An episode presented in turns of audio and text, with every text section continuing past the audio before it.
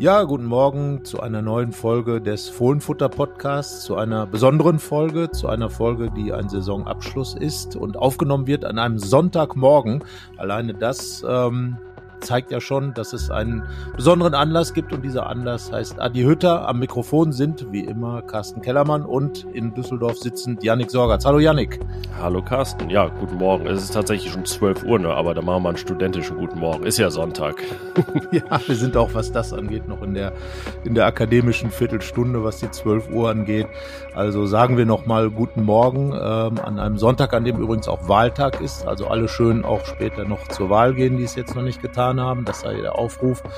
Ähm, wenn ihr das hört, ist die Wahl natürlich schon vorbei. Das ist auch klar. Aber wir unterhalten uns über Borussia Mönchengladbach und Yannick, wir haben uns das Spiel angeschaut, das letzte ein 5 zu 1 gegen 1899 Hoffenheim, aber letzten Endes trat das Spiel komplett in den Hintergrund ähm, wegen der Pressekonferenz beziehungsweise des Auftritts von Adi Hütter danach, der sagte, das war mein letztes Spiel für Borussia Mönchengladbach.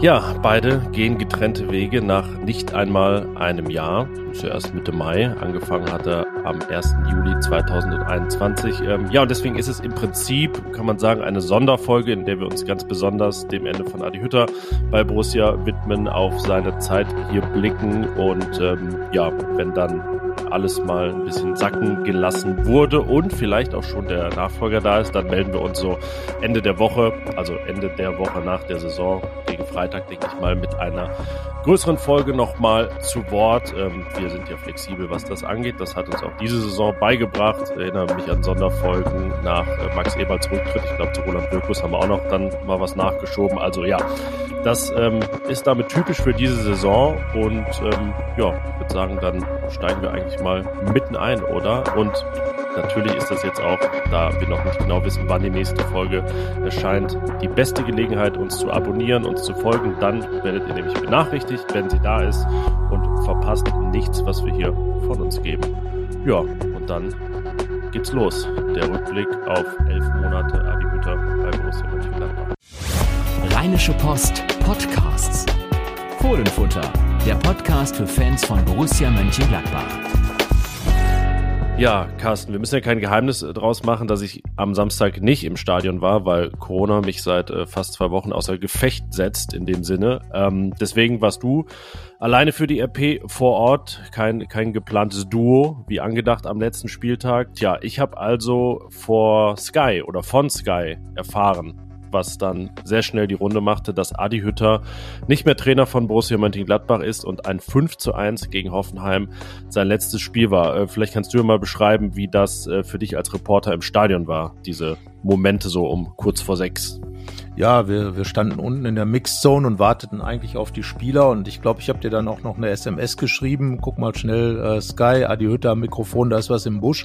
Also es war ähm, reges Treiben, auch was so die Presseabteilung Markus Aretz äh, anging. Ähm, da gab es offenbar was zu besprechen, da gab es äh, dann eben auch keine Interviews mit den Spielern. Patrick Herrmann war dann kurz gar, wurde dann in die Kabine geholt und äh, ja, das war dann parallel dazu, als Adi Hütter dann eben draußen bei Sky gesagt hat, dass äh, er nicht mehr Trainer von Borussia Mönchengladbach sein wird. Äh, du hast es sozusagen als der am Fernsehen sitzende eher erfahren hat sich im Stadion offiziell.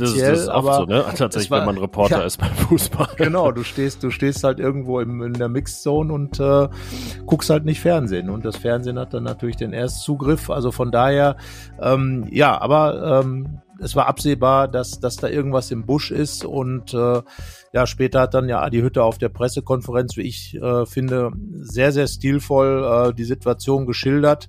Ähm, und ich glaube, dass hier wirklich ein, ein einvernehmliches äh, äh, Gespräch stattgefunden hat, wo dann eben beide Seiten gesagt haben, es ist wahrscheinlich besser, wenn wir hier einen Schlussstrich ziehen, denn ähm, nach dieser Saison nach dieser skurrilen Saison, wenn man, wir werden ja über Details gleich noch sprechen, ähm, da weiterzumachen, das bringt nicht. Ich finde, Adi Hütter hat sich extrem gut verkauft an seinem letzten Tag. Er geht mit einem 5 zu 1 gegen Hoffenheim, mit einem tollen Spiel, mit vorher einem tollen Heimsieg gegen RB Leipzig, mit einer guten Serie, ähm, dann finde ich schon auch erhobenen Hauptes. Ähm, ich glaube sogar persönlich, ist vielleicht auch mit ihm hätte weitergehen können, aber das ist dann eben die Erkenntnis gewesen von ihm, möglicherweise, weil er vielleicht auch neue Perspektiven hat, aber auch vom Borussia, dass es gut so ist, dass man sich jetzt trennt und ähm, wir sind uns, glaube ich, einig, Janik, das ist die richtige Entscheidung. Ja, richtig und logisch und ähm, ich glaube auch wertvoll für den Restart, Neuanfang, Umbruch, wie auch immer man das nennt, was jetzt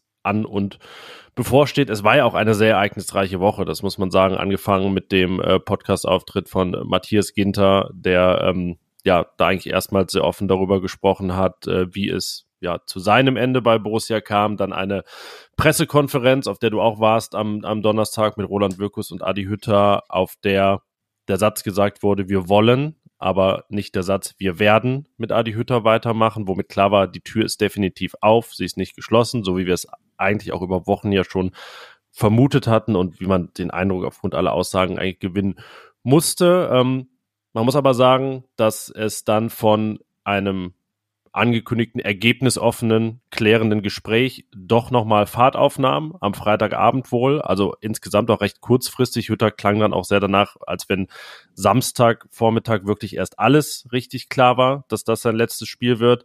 Also ja, hat das Ganze am Ende Fahrt aufgenommen, aber ich finde, ähm, man muss sagen, auch dass es jetzt dann so schnell ging und dass jetzt alle Seiten sich ein gewisses Rumgeeier erspart haben, ist auch sehr wertvoll und trägt dazu bei, dass das Ganze jetzt wirklich einen sauberen Eindruck macht. Man hat es ja parallel, das war das Kuriose bei Sky, auch gesehen, wie es anders laufen kann, als Markus Weinziel auch am Mikrofon in Augsburg seinen äh, Rücktritt, seinen Abschied verkündet hat. Ähm, da wurde quasi dann live am Mikro schmutzige Wäsche gewaschen und das hat wirklich in Gladbach am Samstag und bis jetzt gar nicht gegeben und da muss man wirklich äh, allen auch ein Kompliment aussprechen und ich finde insbesondere Adi Hütter, du hast es schon gesagt, ähm, der wirklich das Gesicht und den Stil hier in allen elf Monaten bei Borussia gewahrt hat.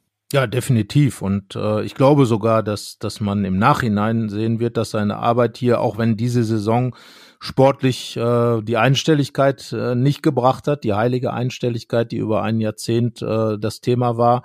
Mit dem zehnten Platz äh, glaube ich, dass Adi Hütter hier wahrscheinlich mehr hinterlegt hat, als man, als man jetzt im Moment vielleicht schon vermutet, als vielleicht auch die Mannschaft vermutet, äh, dass er wahrscheinlich hier einiges gesät hat. Er hat ja junge Spieler eingesetzt, darauf hat er nochmal hingewiesen.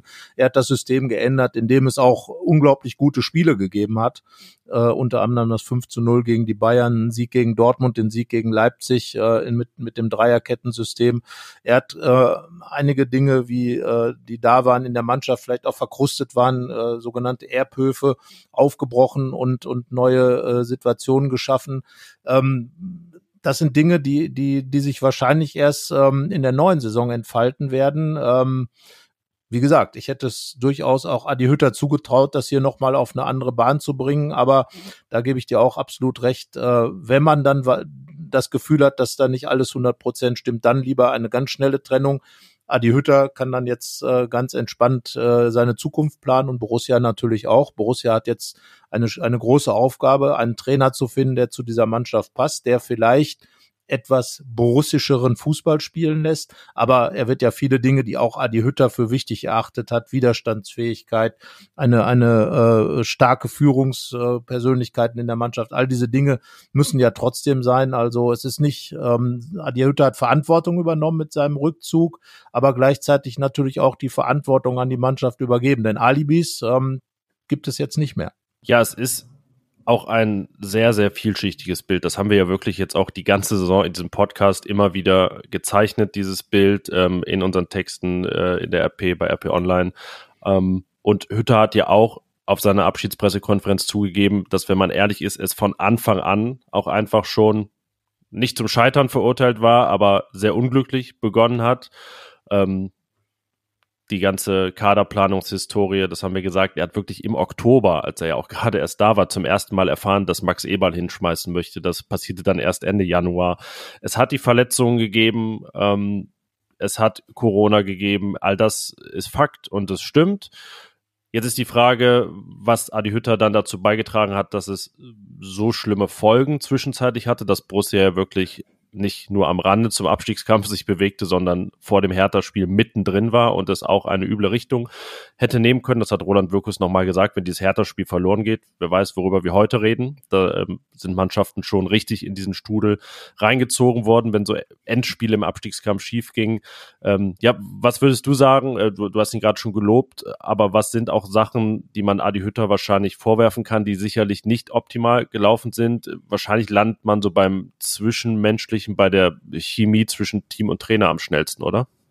Ja, also das scheint auf jeden Fall ein großes Thema gewesen zu sein. Nochmal ganz kurz auf die, die Situation. Ich hatte gestern nach dem Spiel äh, noch die Gelegenheit mit Rainer Bonhoff, dem Vizepräsidenten, zu sprechen, der halt auch nochmal ganz klar gesagt hat, wie kompliziert diese Saison wirklich war und äh, wie wichtig es es auch war, dass man sehr, sehr schnell dieses Thema ähm, Abstiegsproblematik äh, beiseite gelegt hat. Denn sagt, ähm, viele andere Vereine werden in dem, was in dieser Saison passiert ist, möglicherweise wirklich abgestiegen oder in die Relegation reingerutscht, hätten ganz andere Probleme bekommen. Also so gesehen ähm, hat Hütter dann ja auch stabilisiert. Ähm, er hat, glaube ich, von Anfang an Schwierigkeiten gehabt, in diese Mannschaft irgendwie reinzukommen. Er ist natürlich ein ganz anderer Typ als Marco Roses war, der, der natürlich ein großer Kommunikator ist, der, der auch als Kumpeltyp bei den Spielern auftritt. Das kam in dieser Mannschaft extrem gut an, wenn man jetzt so im Nachhinein hört, wie über Rose gesprochen wird oder zumindest über diesen Bereich.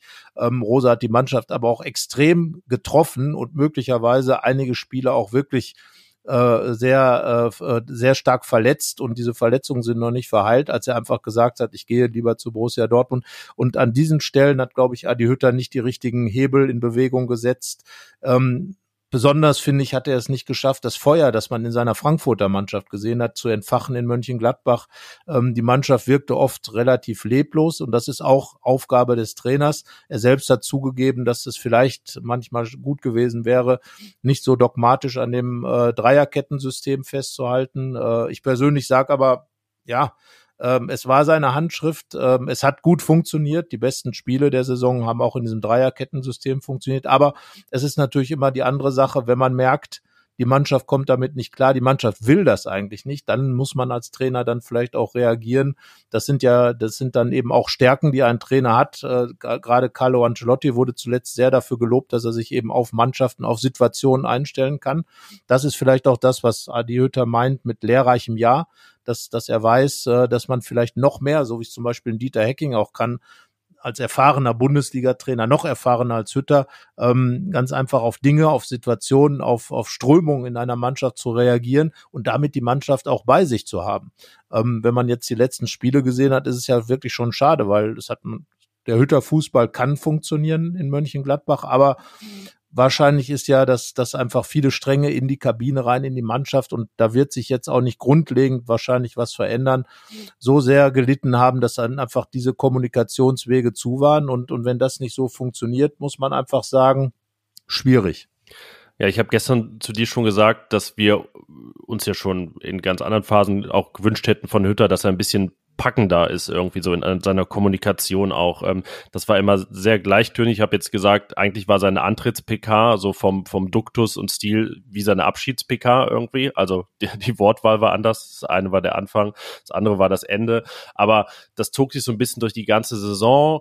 Ähm, diese, ja, er wirkte eben nicht so involviert, wie man sich das wahrscheinlich auch als Spieler von dem Trainer wünschen würde. Ähm, ja, und Deswegen ist es letztendlich wahrscheinlich so, wie wir oft gesagt haben, Marco Rose hat die Kabine dann durch seine Abschiedsankündigung verloren. Adi Hütte hat sie nie so richtig gewonnen ähm, in seiner Zeit bei Gladbach. Es gab dann sicherlich auch kleine, ja, Momente wie irgendwie die erste Degradierung von Florian Neuhaus, die bei vielen Führungsspielern nicht gut angekommen ist, sage ich mal, bei diesem äh, Clan rund um Neuhaus. Ähm, denke, da können ja alle so gewisse Spieler zuordnen. Man muss aber dann auch sagen, er hat ja Florian Neuhaus damit auch besser und stärker gemacht. Also für Florian Neuhaus war es ja dann auch eine richtige Entwicklung und so ähm, denke ich, kann man es auf viele Punkte in dieser Saison übertragen, dass es dann nicht immer die eine Wahrheit gibt, dass ähm, ja Fehler auch manchmal sogar was Gutes bewirkt haben, gute Sachen manchmal nicht nachhaltig waren. Also ja, es ist verdammt vielschichtig, so wie diese diese ganze Saison und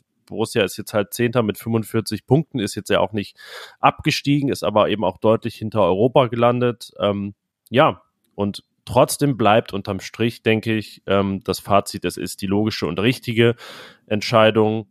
Zur falschen Zeit war Adi Hütter definitiv bei Borussia, die irgendwann sicherlich auch der richtige Ort hätte sein können. Jetzt war sie es nicht. Ähm, das lag auch an ihm, aber er ist da wirklich auch ein, eine, eine Säule von sehr vielen, die man da in Verantwortung nehmen muss. Ja, definitiv. Also gerade gerade diese diese Geschichte eben zur richtigen Zeit am richtigen Ort zu sein. Also Max Eberl, der Ex-Manager, der ihn geholt hat für 7,5 Millionen Euro, ähm, der hat ja ganz klar gesagt, der passendste Trainer für Borussia das wird auch so sein. Also ich glaube schon, und da sind wir uns ja auch einig gewesen. Wir haben das ja auch sehr gefeiert, dass Adi Hütter dann Trainer von Borussia Mönchengladbach geworden ist.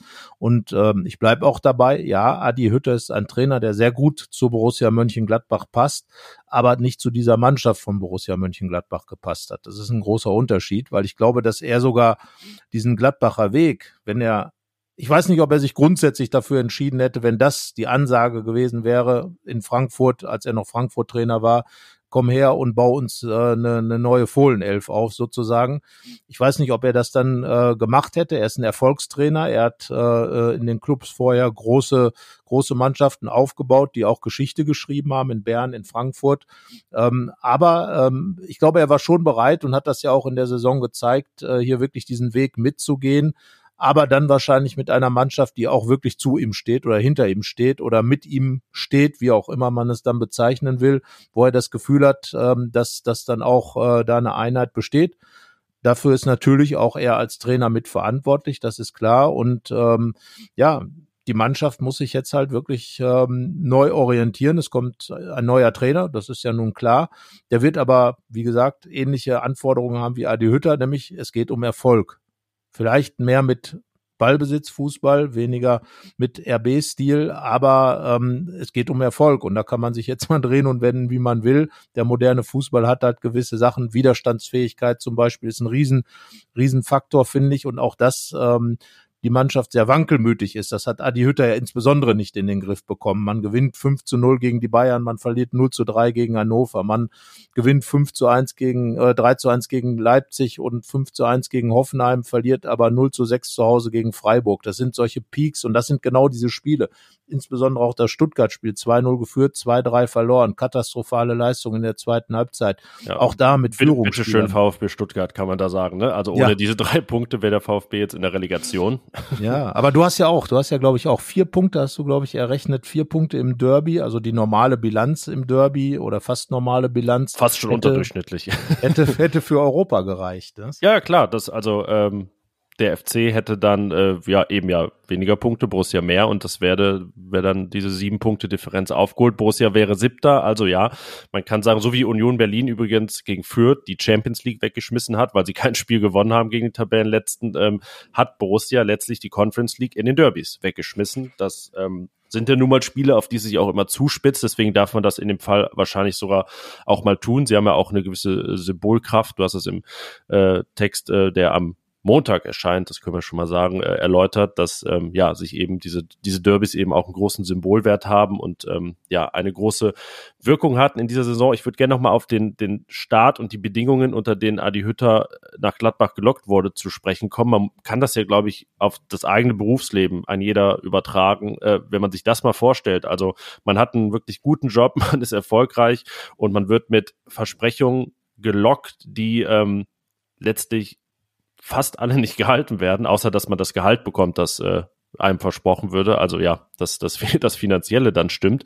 Und ähm, ja, diesen Schuh muss ich ganz groß Max Eberl anziehen. Es sind in dieser Woche ja dann auch nochmal viele Sachen klar geworden, die ähm, einem nochmal zeigen, was da in den vergangenen zwei bis drei Jahren, muss man ja sagen, auch alles äh, schief gelaufen ist und für Fehler gemacht wurden. Und davon musste Adi Hütter sehr viel ausbaden. Und ja, die These, die du aufgestellt hast, die würde ich auch so unterschreiben. Wenn er das alles ansatzweise gewusst hätte und nicht äh, ihm ein so rosiges Bild gezeichnet worden wäre, hätte er vielleicht Eintracht Frankfurt gar nicht so verlassen. Denn er hat Eintracht Frankfurt ja verlassen, weil er dachte, da steht der Riesenumbruch an und vieles gerät ins Wanken. Und äh, ja, letztlich ähm, ist genau das auch in Gladbach jetzt passiert.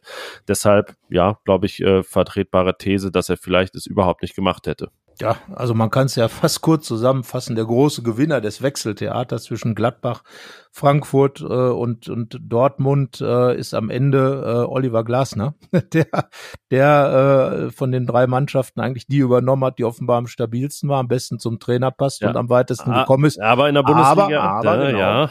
So, und ich meine, das ist ja genau das, was äh, Adi Hütter extrem auch ärgert oder ärgern wird und, und die Borussen natürlich. Der DFB-Pokal hätte im Prinzip den Gladbachern selbiges auch bescheren können, dass man einfach eine unterdurchschnittlich äh, äh, Bundesliga-Saison im Pokal auffängt. Man hatte dieses Spiel in Hannover beim Zweitligisten und da dann so baden zu gehen. Ich meine, Frankfurt ähm, ist im, äh, in der Europa League fast schon raus gewesen gegen Sevilla in der Nachspielzeit, äh, da erst zu dem entscheidenden Tor gekommen und äh, hat dann diesen Durchlauf gestartet.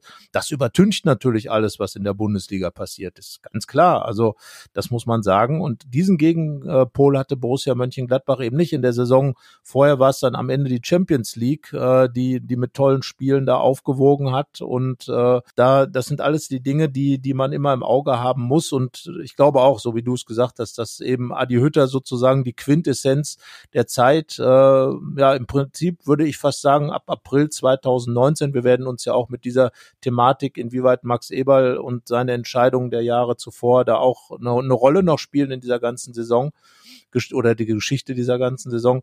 Ich glaube, in dem Moment diese Trennung von Dieter Hecking beziehungsweise die Ankündigung und all das, was im Folgenden passierte mit der Umstrukturierung des Fußballs und und und und mit Marco Rose, der Ausstiegsklausel, ähm, die dann möglicherweise übersehen wurde oder nicht getilgt wurde, als dann gewisse Bedingungen, Bedingungen erfüllt wurden und und was tausend Dinge, die man da äh, anführen kann, äh, haben am Ende dazu geführt. Nochmal, es geht nicht darum, Adi Hütter zu entschuldigen als Trainer. Das hat er auch nicht nötig. Er hat die Verantwortung auch sportlich ganz klar übernommen für das, was passiert ist. Ist auch völlig richtig so. Denn ähm, ich hatte auch, äh, wie du wahrscheinlich auch, deutlich mehr erwartet von ihm, von dieser Saison, von ja, von Adi Hütters Borussia, Version der Borussia. Ganz spannendes Projekt war das und äh, leider ist es dann eben so geendet, wie es jetzt geendet ist. Und ähm, ja, Jetzt ist halt die Frage, ähm, was Adi Hütter hinterlassen hat. Das werden wir sehen. Das wird man erst im Rückblick sehen. Und ähm, ja, was glaubst du, wann er wieder auftaucht? Das ist ja auch eine Frage, die jetzt aus seiner Perspektive zumindest interessant ist. Ja, er sagte, ja. lange keine Pause gemacht. Genau. Ich kann mir das aber nicht so vorstellen, dass er eine Pause macht. Nee, also wenn eine gute Chance da ist, dann kann man ihn sicherlich auch schon irgendwo beim Trainingsauftakt im Juli oder Ende Juni sehen. Oder ansonsten nimmt er vielleicht die erste Runde mit äh, im Herbst, wenn dann irgendwo Jobs, Jobs frei werden. Also das kann ich mir eigentlich nicht vorstellen. Er wird jetzt einen ausgedehnten guten Urlaub machen. Das wird ihm gut tun. Und ähm, ja, das ist, also ich glaube, er ist ein Mann, der das auch braucht und jetzt ja auch immer gehabt hat. Ähm, ja, wo man ihn dann sieht, es gibt ja noch viele Vereine, die jemanden suchen. Vielleicht gibt es das Wiedersehen mit ähm, Freddy Bobic bei Hertha BSC, wenn die Hertha die Relegation schafft. Äh, die Young Boys Bern suchen im Prinzip auch einen Trainer. Ja, über Rückkehrgerüchte wir, werden wir gleich hier nochmal sprechen. Ich weiß gar nicht. Also Schalke 04 ist, glaube ich, jetzt gerade auch nicht so ein unspannendes äh, Projekt als, als Aufsteiger und mit der Größe dieses Vereins. Also ja, da wird schon ein spannendes Projekt geben für Adi Hütter. Ähm, er hat sich das immer sehr sorgsam ausgesucht. Ähm, und klar, für ihn in einer insgesamt ja eigentlich durchweg erfolgreichen Karriere jetzt ein Kapitel, das ein bisschen Schatten darauf wirft, aber ähm, er hat ja auch noch, wenn er möchte, einige Jahre vor sich als Trainer, auch wenn er, glaube ich, nicht bis 70 da noch trainieren will oder im, im, im Magath-Stil da so lange auf der Bank sitzen möchte. ähm, ja, gibt da sicherlich noch spannende Projekte für ihn. Ähm, in Gladbach jetzt ein eine eher na, Ära kann man es jetzt wirklich nicht nennen, unrühmliche Zeit, denn äh, nur eine Saison oder kürzer hat ja zuletzt Hans Meyer 2008, 2009 Borussia gecoacht. Also André Schubert war sogar ein Jahr und drei Monate Trainer. Ähm, ja, Michael Fronzek auch länger, mehr als anderthalb Jahre. Das hat es lange nicht gegeben und ist auch enorm wichtig für Borussia jetzt wirklich nicht wieder in diese Zeiten zu kommen, wo es eigentlich jedes Jahr einen Trainerwechsel gab. Ja? Also so von Ende der 90er bis Mitte der 2000, äh, eigentlich bis Favre kam, äh, war das ja üblich. Da konnte man ja so irgendwann im Herbst oder Frühjahr das Ganze einplanen. Ne? Du hast das ja alles äh, hautnah als Reporter miterlebt. Ähm, ja, das ist auch enorm wichtig und vielleicht können wir über den an der Stelle mal sprechen und dann auch schon rüberschwenken so zur Nachfolgesuche. Es ist ja auch eine sehr große Profilierungschance jetzt für Roland Wirkus. Ja, definitiv. Er hat eine Entscheidung getroffen oder zusammen natürlich im Team. Äh, da wird natürlich Stefan Schippers hat eine große Rolle gespielt. Darauf hat hat ähm, Adi Hütte auch nochmal verwiesen, hat gesagt, dass man sich da geeinigt hat. Da, da redet man natürlich dann über Geld, das ist klar. Ähm, es wird eine Abfindung gegeben haben und, und damit ist dann eben sein Vertrag dann aufgelöst oder wie man es immer nennen will oder nicht mehr existent. Auf jeden Fall, man arbeitet halt nicht mehr zusammen und ähm, Adi Hütter wird auch nicht mehr auf der Payroll von Borussia Mönchengladbach langfristig stehen, sondern das wird dann eben quasi ein, äh, ja, ein Ablöse Gespräch gegeben haben. Man hat sich geeinigt, Hütter dürfte den Gladbachern entgegengekommen sein. Er hat ja noch bis 2024 Vertrag. Also auch da stilvoll, muss ich, also insgesamt, weiß ich nicht, äh, kam Adi Hütter da an seinem letzten Tag, ähm, der, der Fußball, den die Mannschaft gespielt hat ähm, und, und auch seine Pressekonferenz, das kam so rüber, wie man ihn eigentlich auch einschätzt, als, als jemanden, der viel Wert darauf legt, dass die Dinge vernünftig geklärt sind. Er hat sich ähm, vor zwei Wochen ja auch nochmal entschuldigt für das, was in Richtung Eintracht Frankfurt gekommen ist, dass es da eben nicht so gelaufen wie ist, wie es eigentlich zu Adi Hütter passt. Also auch da äh, sozusagen äh, ja reinen Tisch gemacht und ähm, ich denke, man kann sagen, er geht hier als Ehrenmann und ja, Roland Wirkus, wie gesagt, eine Entscheidung getroffen, eine große Entscheidung getroffen, auch eine wichtige Entscheidung getroffen und äh, er wird jetzt natürlich, er wäre an dieser Entscheidung wird er gemessen werden, natürlich, er wäre auch an der anderen äh, Entscheidung gemessen worden, wenn Adi Hütter Trainer geblieben wäre. Ich glaube, er hat reingehört in den Verein, in die Mannschaft, in die Fanszene. Ähm, nicht, dass ihm da, äh, dass ihm die Fans diktiert haben, was jetzt in der Trainerfrage ist, aber eben doch zu merken, dass äh, an der Stelle viel Unruhe ist. Es ging ja weniger um Adi Hütter, sondern um das gesamte Konstrukt. Und ich glaube, dieser große Neuanfang, der Umbruch ist ja jetzt alleine schon durch die Trainergeschichte ähm, deutlich größer als, als erwartet. Da reden wir nicht über ähm, ein, zwei, drei, vier, fünf Spieler, sondern wir reden über eine komplette Neuausrichtung mit einem neuen Trainer.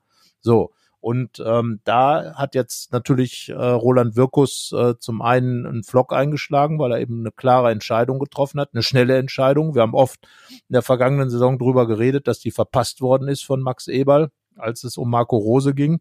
Ähm, zum anderen ähm, eben auch sauber aus der Geschichte rausgekommen. Und jetzt darf man gespannt sein, wen er denn holt, der Roland Wirkus. Er hat klare Ideen, glaube ich, wie der Gladbacher Fußball sein will, eben borussischer wieder äh, ähm, und eben vielleicht weniger Richtung RB, was ja dann vielleicht den einen oder anderen Trainercharakter ausschließt. Und äh, ich glaube, Roland Wirkus hat sehr klare Vorstellungen. Die Frage ist natürlich, lassen sie sich umsetzen? Ja, wenn wir mal konkret werden, ähm, die beiden konkretesten Namen, die kursieren, beginnen beide mit FA. Falco Götz ist nicht dabei, sondern die Namen lauten Lucien Favre, und Daniel Farke. Ähm, vielleicht erstmal über Letzteren gesprochen. Er war zuletzt in Krasnodar in Russland, hat er aber nie ein Pflichtspiel gecoacht, weil er den Vertrag aufgelöst hat, als der russische Angriffskrieg auf die Ukraine begann. Zuvorher, zuvor äh, mehr als vier sehr erfolgreiche Jahre bei Norwich City in der Premier League. Ähm, ich will jetzt nicht sagen mit geringeren Mitteln, ähm, aber ist ja ein kleinerer Premier League Verein, also einkaufen konnte man da auch groß. Er hat die zweimal zum Aufstieg geführt, äh, einmal zwischendurch abgestiegen und steht wohl auch für attraktiven Fußball, hat Borussias, äh, Borussia Dortmunds U23 äh, gecoacht und ist von da direkt damals auf die Insel gewechselt. Ähm, sein Name wird gehandelt und eben noch kräftiger Dollar, würde ich sagen, der von Lucien Favre. Ähm, tja, Carsten, hättest du das nochmal für möglich gehalten, dass wir jetzt nicht irgendwie, also rumgesponnen ist ja oft worden in den vergangenen Jahren, aber dass das jetzt tatsächlich ein konkretes Thema nochmal ist? Also es wäre auf jeden Fall ähm, in der Geschichte gesehen eine Überraschung, ähm, denn äh, ja, Trainer rückkehren, so oft gibt's die natürlich nicht. Andererseits sitzt jetzt ja gerade bei Hertha BSC Felix Magath auf der Bank, also auch der ist dann plötzlich wieder aufgetaucht und Jupp Heynckes, erinnern wir uns, ist nach Gladbach unglücklich zurückgekehrt, aber seine Rückkehr zum FC Bayern ja. war ja großartig, das muss man ganz klar sagen.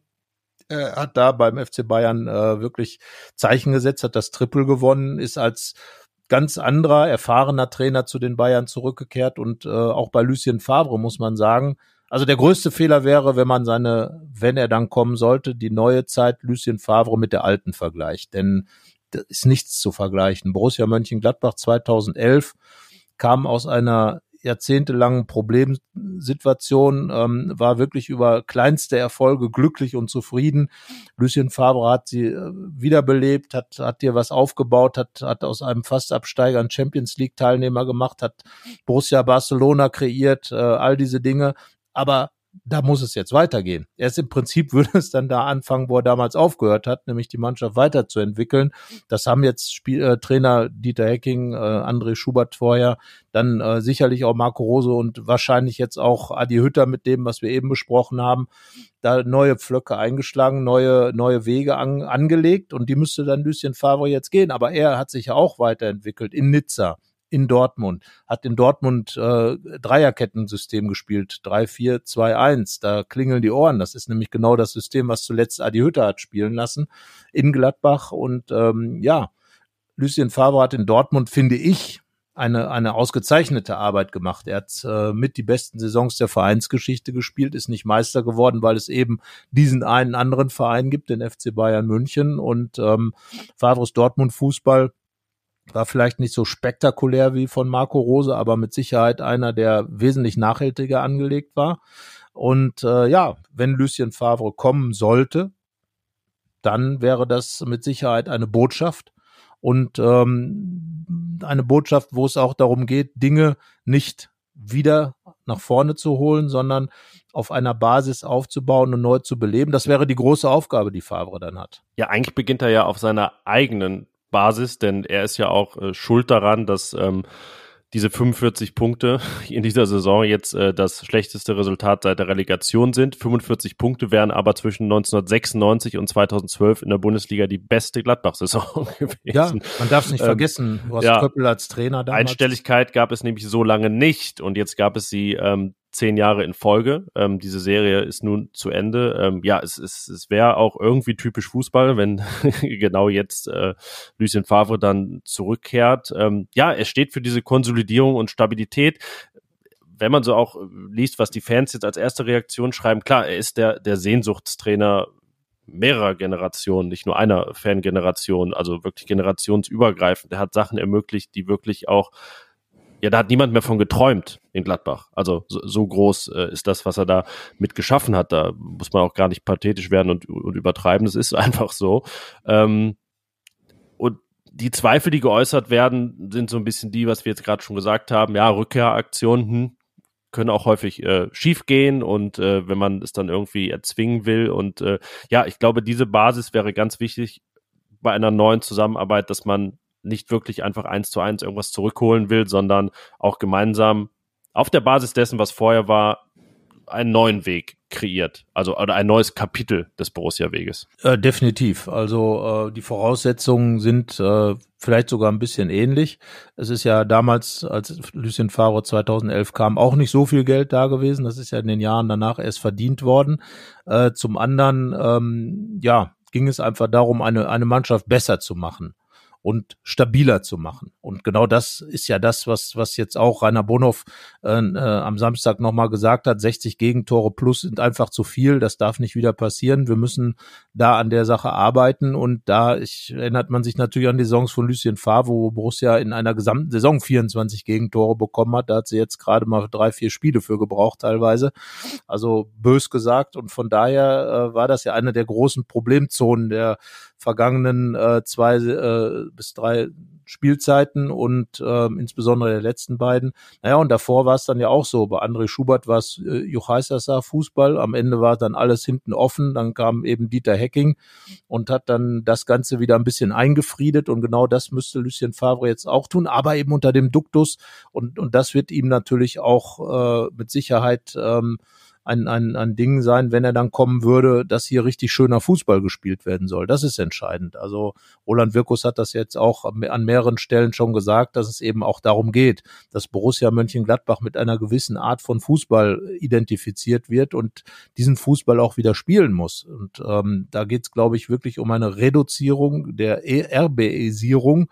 Das heißt also, diesen, diesen Nachlaufen will ich es mal nennen, äh, des RB-Stils. Ich werde mich ja, bu buchstäbliches Nachlaufen ja im Prinzip. Genau, ja. Auf dem man, Rasen man, auch. Ja, man läuft hinterher. Also wenn man dann auch vor allem sieht, wie die Mannschaften, die, die das, die spielen, das RB Leipzig eigentlich eine ganz andere Richtung geht. Wir hatten, hatten die Geschichte ja auch im Vorfeld des Spiels gemacht, dass RB Leipzig eigentlich Borussia Fußball spielt und RB äh, und Borussia eben versucht, RB Fußball zu spielen. Der Versuch ist halt irgendwo stecken geblieben.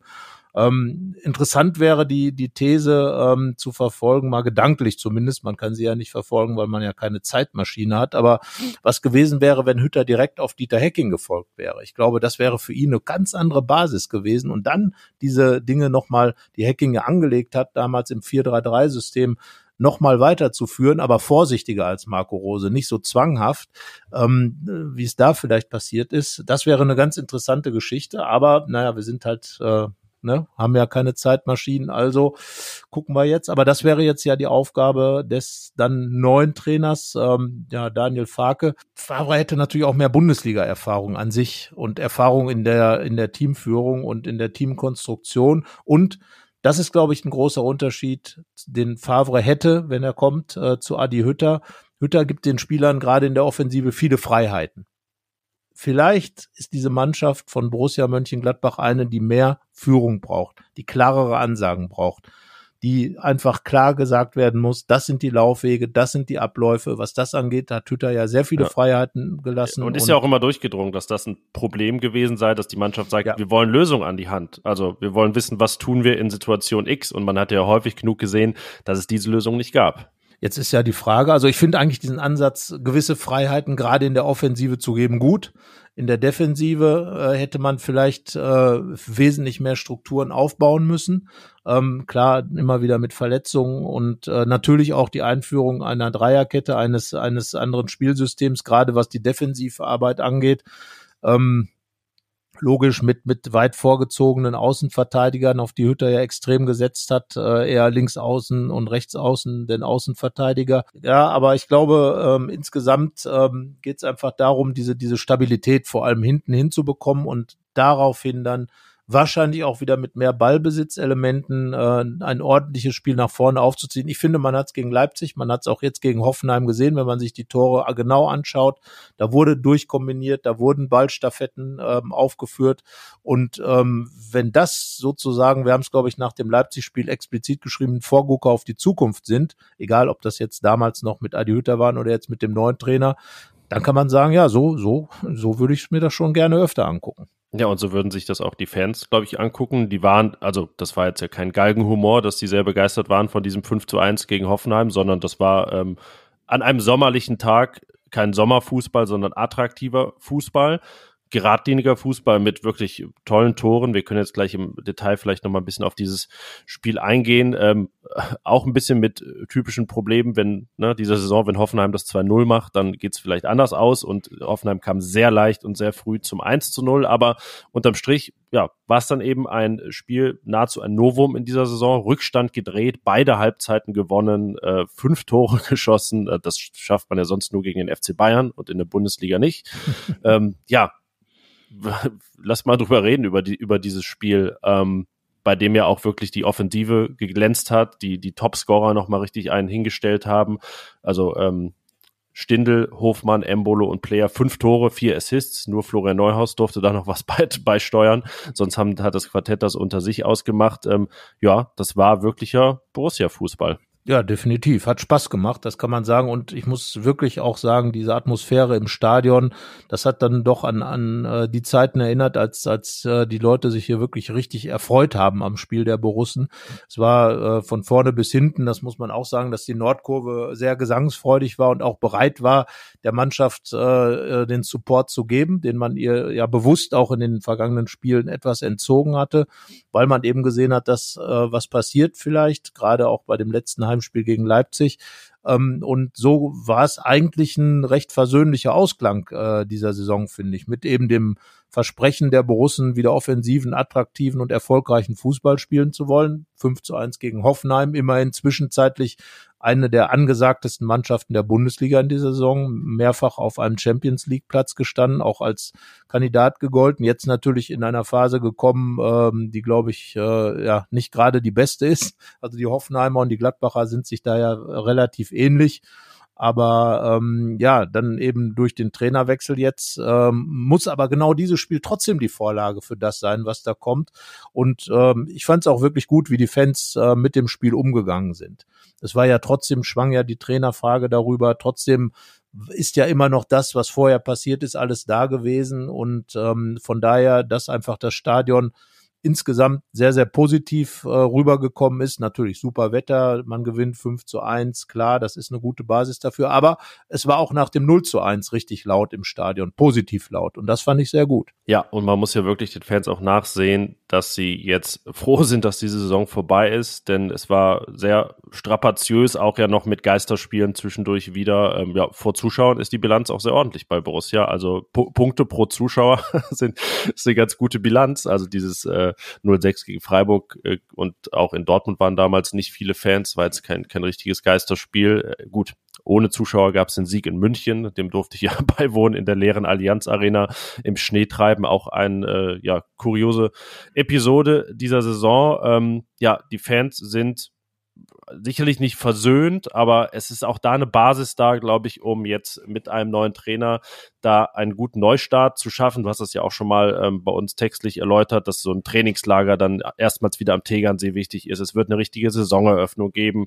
Jetzt äh, gefallen den Fans sogar die neuen Heimtrikots. das ist ja, ja auch immer noch. Sind ja, ja. wir haben es ja interpretiert, haben ja gesagt, dieses neue, dieser neue Look, sehr straight, sehr geradlinig, sehr aufgeräumt.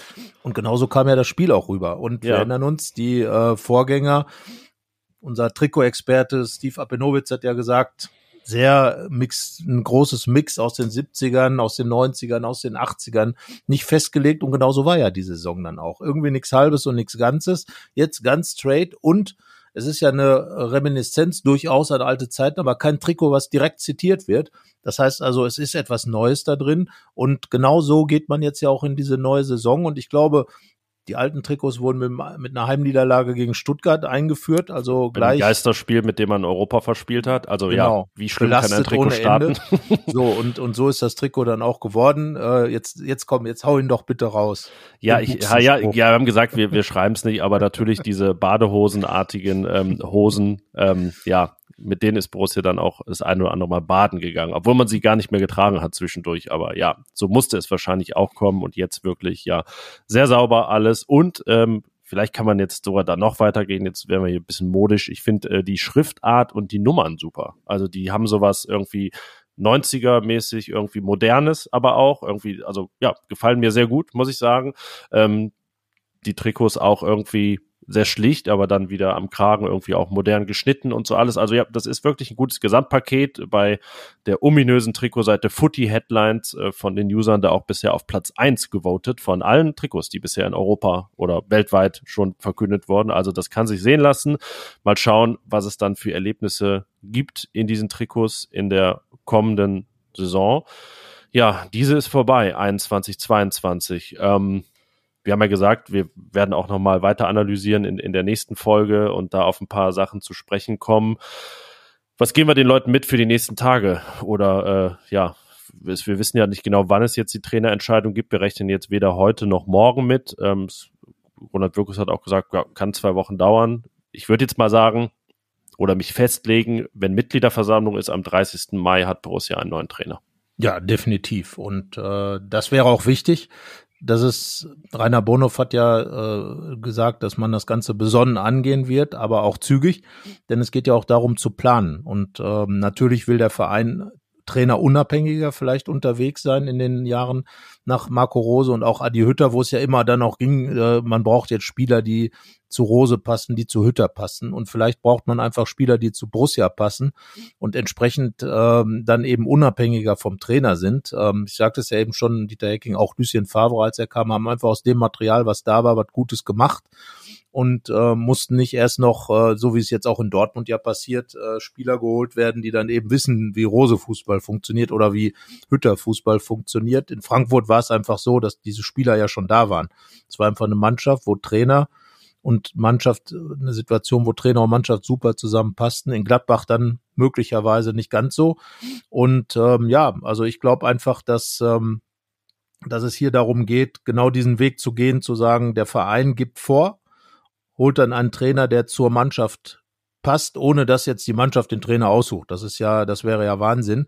Aber wo eben ein Fußball gespielt wird, und das wäre für mich das große, große Ziel, ein Fußball, der wieder dieses gewisse Alleinstellungsmerkmal hatte, das der Gladbacher Fußball in, in den Jahren zuvor ja auch hatte. Und äh, trotzdem sage ich, äh, dass Adi Hütter in dieser Saison ähm, kein so schlechtes Bild abgegeben hat. Äh, er hat nie alles richtig gemacht, aber ich glaube, dass er trotzdem jemand ist, der das, was ich gerade beschrieben habe, nämlich geht es ja auch darum, diesen Borussia-Fußball mit Ballbesitz in die Moderne reinzuziehen.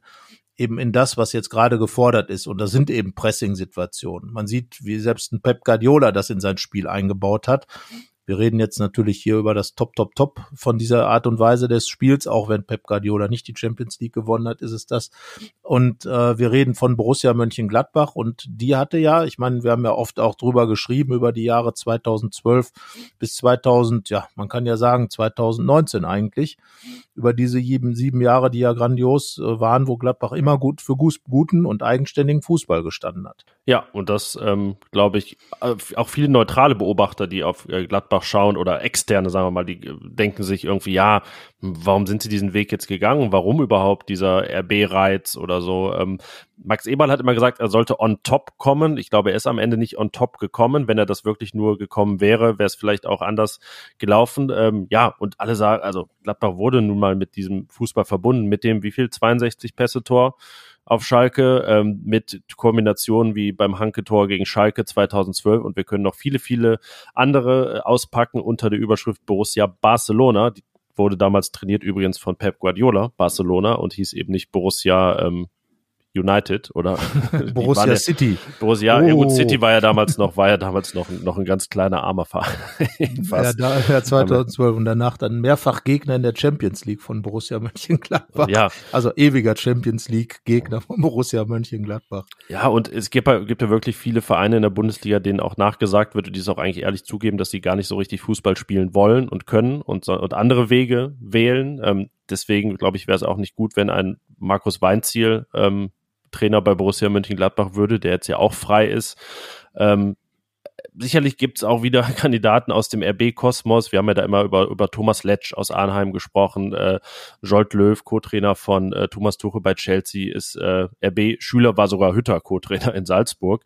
Ähm, ich meine, diese Schule hat jetzt sehr den Fußball geprägt, deswegen ist es auch fast schon schwer, Kandidaten zu finden, die nichts damit zu tun haben in der Art und Weise. Aber ähm, ja, nicht ohne Grund sind die Namen Lucien Favre, Daniel Farke jetzt stand fast Viertel vor zwei am äh, Sonntagnachmittag die, die am konkretesten kursieren.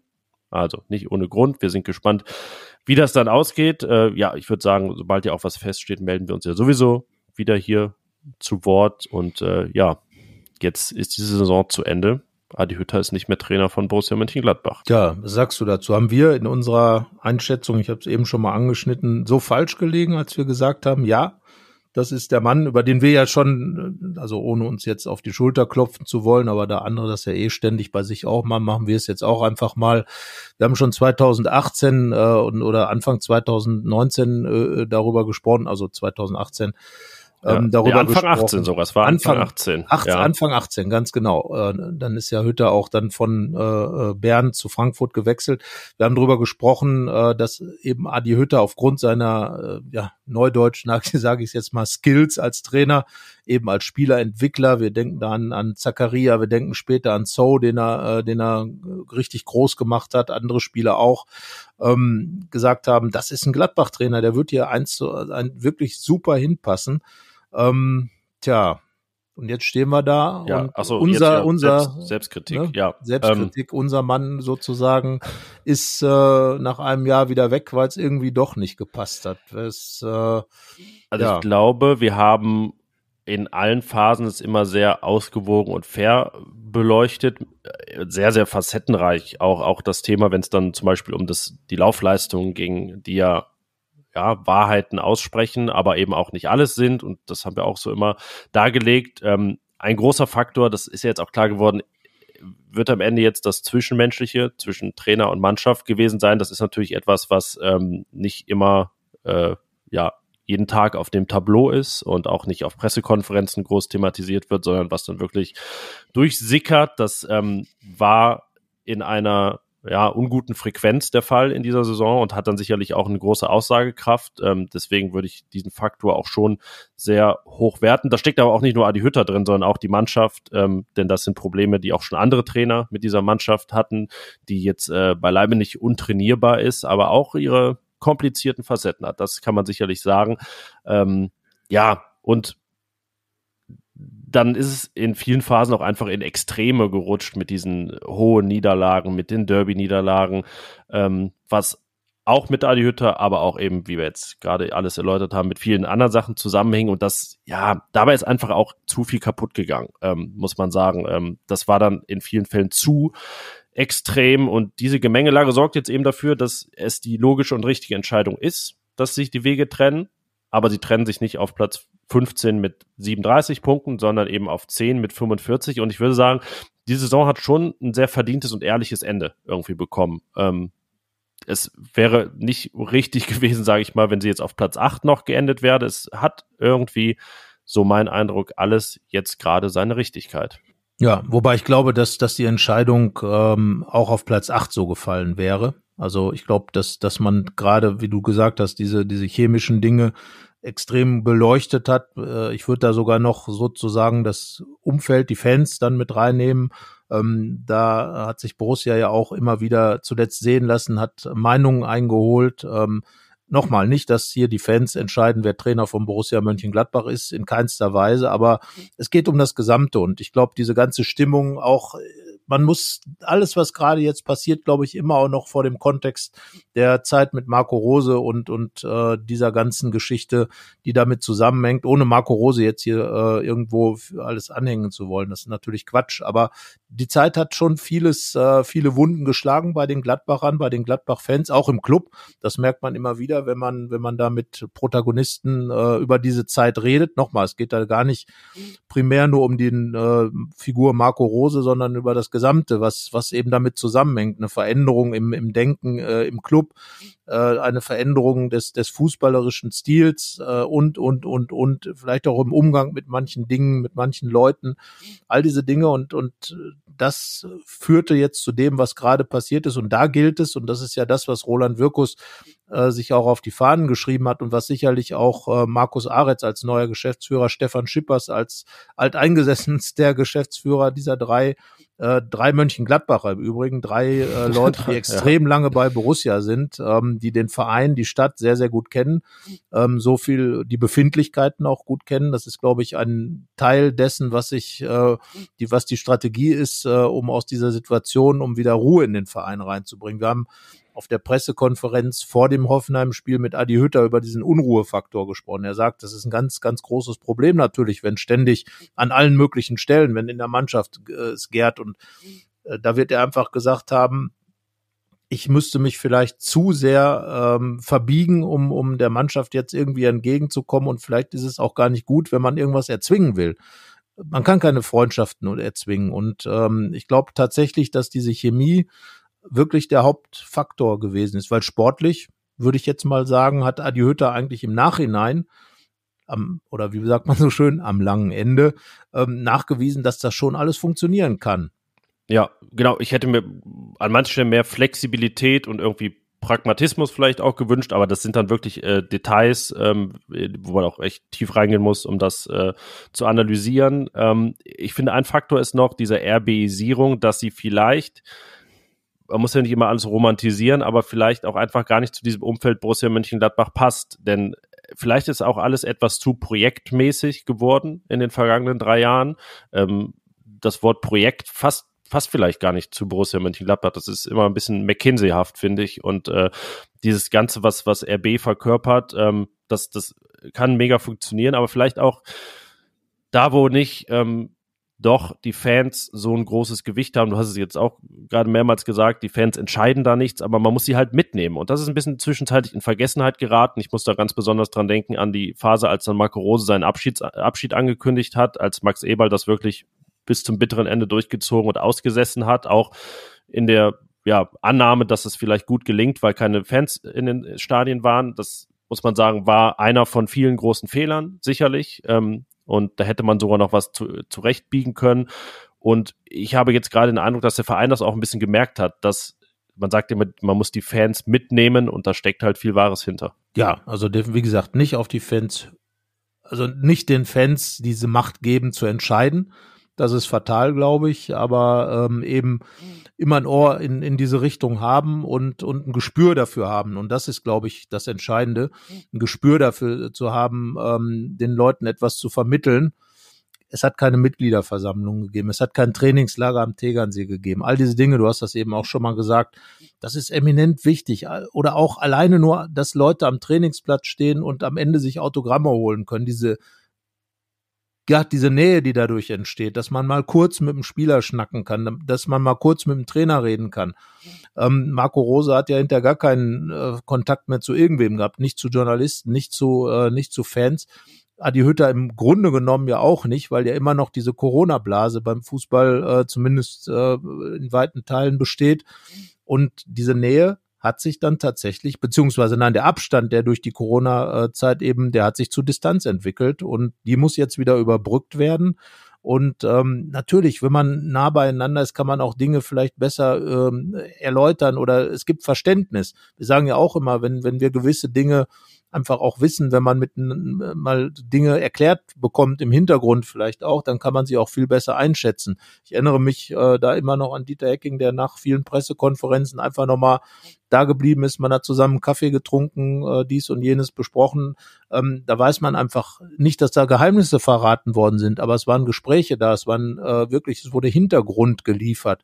Und ich glaube, das ist, äh, sind Dinge, da geht es nicht nur um Journalisten, sondern eben auch um Fans, wenn ich da auch da am, am, am Tegernsee, man sitzt dann zusammen, es gibt diesen Fanabend. Klar, nochmal, alles Corona-mäßig äh, nicht möglich gewesen, aber da hätte man vielleicht Mittel und Wege finden können, da doch äh, das alles ein bisschen eher einzufrieden, um in diese Saison, die jetzt vorbei ist, ähm, auch anders reingehen zu können. Also ich habe keine Ahnung, wie man das hätte machen können. Vielleicht mal Fanvertreter einladen, auch eine öffentliche Geschichte draus machen, um, um Dinge zu erörtern. Da damals ähm, im, im Trainingslager in Ostwestfalen was weiß ich. Aber ich glaube, dass die Gladbacher auch daraus gelernt haben. Es war für alle eine extrem lehrreiche Saison. Adi Hütter hat ja nun als Erfolgstrainer mal gelernt, eine Krise, eine ganz, ganz große. Er hat gesagt, die größte Problemsituation in seiner gesamten Karriere. Am Ende hat er das ja noch locker hinbekommen, bevor es eben richtig schwierig wurde. Auch für ihn darum, aber auch für den Club, jetzt genau zu wissen, wo vielleicht die Problem, Probleme sind und wie man sie angehen muss. Ja, wir haben eigentlich jede Folge in dieser Saison den Satz gesagt, es bleibt spannend und ähm, es stimmte immer und es stimmt auch jetzt. es stehen spannende Wochen bevor, also kein äh, Saisonende-Feeling so richtig, irgendwie äh, dritte Halbzeit in, ja, nicht in dem Sinne, wie es auch mal benutzt wird, sondern ja, es geht irgendwie weiter. Spannendes äh, steht bevor. Vielleicht ist dann frühestens wirklich diese Mitgliederversammlung am 30.05. so ein bisschen ein Saisonabschluss und dann sind aber noch Länderspiele. Dann ist Länderspiel sogar im Borussia Park und am ähm, 25. oder 26. 26. 26. Ja. 6. genau sonntags geht's dann auch schon wieder nee, los. Entschuldigung, doch 25.6. Ne? Das ist aber der Samstag. Ich glaube, das Training ist Sonntag am, am 26. Ja. Okay. Ähm, also das sind ab heute sechs Wochen, ist gar nicht so lange und es wird schnell umgehen, diese Zeit. Ähm, ja, und wir begleiten das Ganze für euch wie immer hier im Podcast bei RP Online, in der Rheinischen Post, auf allen gewohnten Kanälen. Ja, ich würde sagen. Soll ich mal böse sein? Ja, bitte. Soll ich dir mal eine Frage stellen? Ähm, eine Überrumpelungsfrage. Oh, Favre, Favre oder Farke? Ja, also haben wir, auch, die haben wir auch schon gestellt. Ähm, ich muss sagen, als Berichterstatter habe ich ja vor Ort so in dieser Intensität diese Favre-Zeit genau verpasst, ganz knapp. es hätte schon seinen Reiz, das auch nochmal oder ihn auch nochmal, ähm, klar, ich habe ihn erlebt in, in anderen Situationen, aber auch in der nochmal wirklich äh, zu erleben und seine Arbeit auch ganz, ganz eng wirklich zu beobachten, so wie wir das ja tun, wenn wir bei jedem öffentlichen Training sind als RP. Ja, es gibt schon dieses, es ist schon irgendwie, wäre es auch seltsam, dass es wirklich nochmal diese, diese Epoche zurückgeholt wird. Wir haben ja gesagt, dass sie nicht zurückgeholt werden sollte. Das wäre halt auch wichtig. Ähm, ja, und wenn es dann aus irgendeinem Grund am Ende jetzt nicht klappt, finde ich, wäre Daniel Farke von allen anderen Namen, die jetzt so kursieren oder kursieren könnten, auch eine sehr gute Lösung. Ähm, deswegen leichter Vorteil Favre. Ja, würde ich auch so sehen, weil ich glaube, dass eben seine Erfahrung ein ganz wichtiger Faktor ist, äh, den diese Mannschaft jetzt gerade braucht Und ähm, ja, äh, Farke ist natürlich jemand, der ist, glaube ich, 45, äh, also noch sehr jung, ähm, hat also dann, wäre dann ja auch nicht für alle Zeiten verbrannt, wobei ja bei Borussia äh, geht es ja auch vielleicht darum zu schauen, wann Eugen Polanski soweit ist, Cheftrainer werden zu können. Man möchte ja gerne da wirklich auch vielleicht einen eigenen Trainer ähm, aufbauen. Und klar, Lucien Favre, drei, zwei, drei, vier Jahre vier Jahre war er da. Ja, genau, der würde man vielleicht ja auch ne, mit 64 nicht nochmal viereinhalb Jahre bleiben. Ähm, genau, vielleicht man weiß es halt nicht.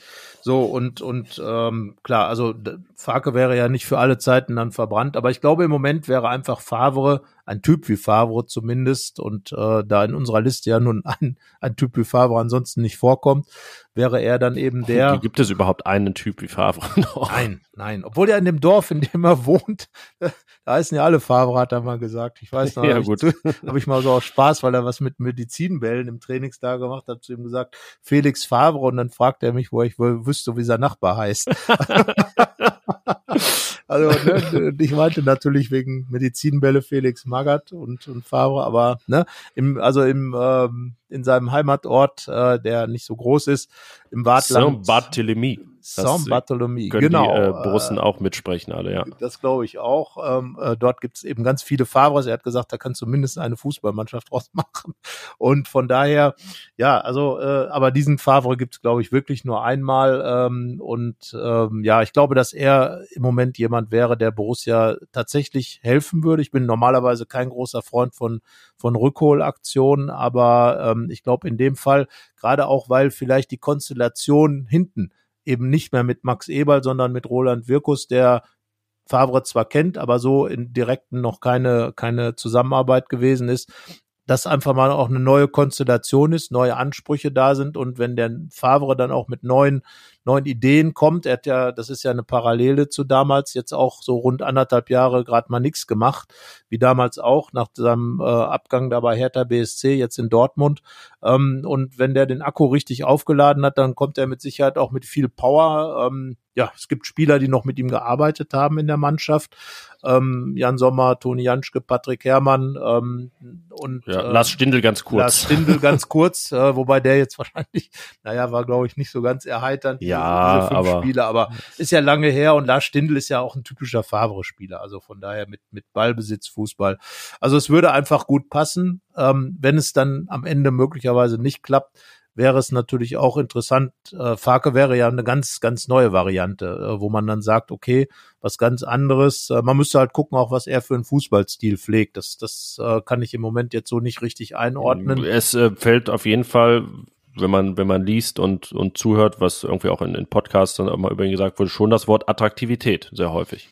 Ja, ich meine, er kommt vom Borussia Dortmund und ich äh, denke, dass Borussia Dortmund und Borussia Mönchengladbach im Grunde gar nicht so weit auseinander liegen, was die Spielphilosophie angeht, mit jungen Spielern einen schönen Fußball zu spielen, der aber auch, sagen wir mal, diese diese Ballbesitzqualitäten hat. In Dortmund ist ja auch gerade so die Frage, wie man eben mit diesem RB, mit der RBisierung umgeht ähm, oder eben auch nicht. Von daher, ähm, ja, also aus, aus vor dem Hintergrund ist er dann ja wahrscheinlich eine gute Mischung, was das angeht.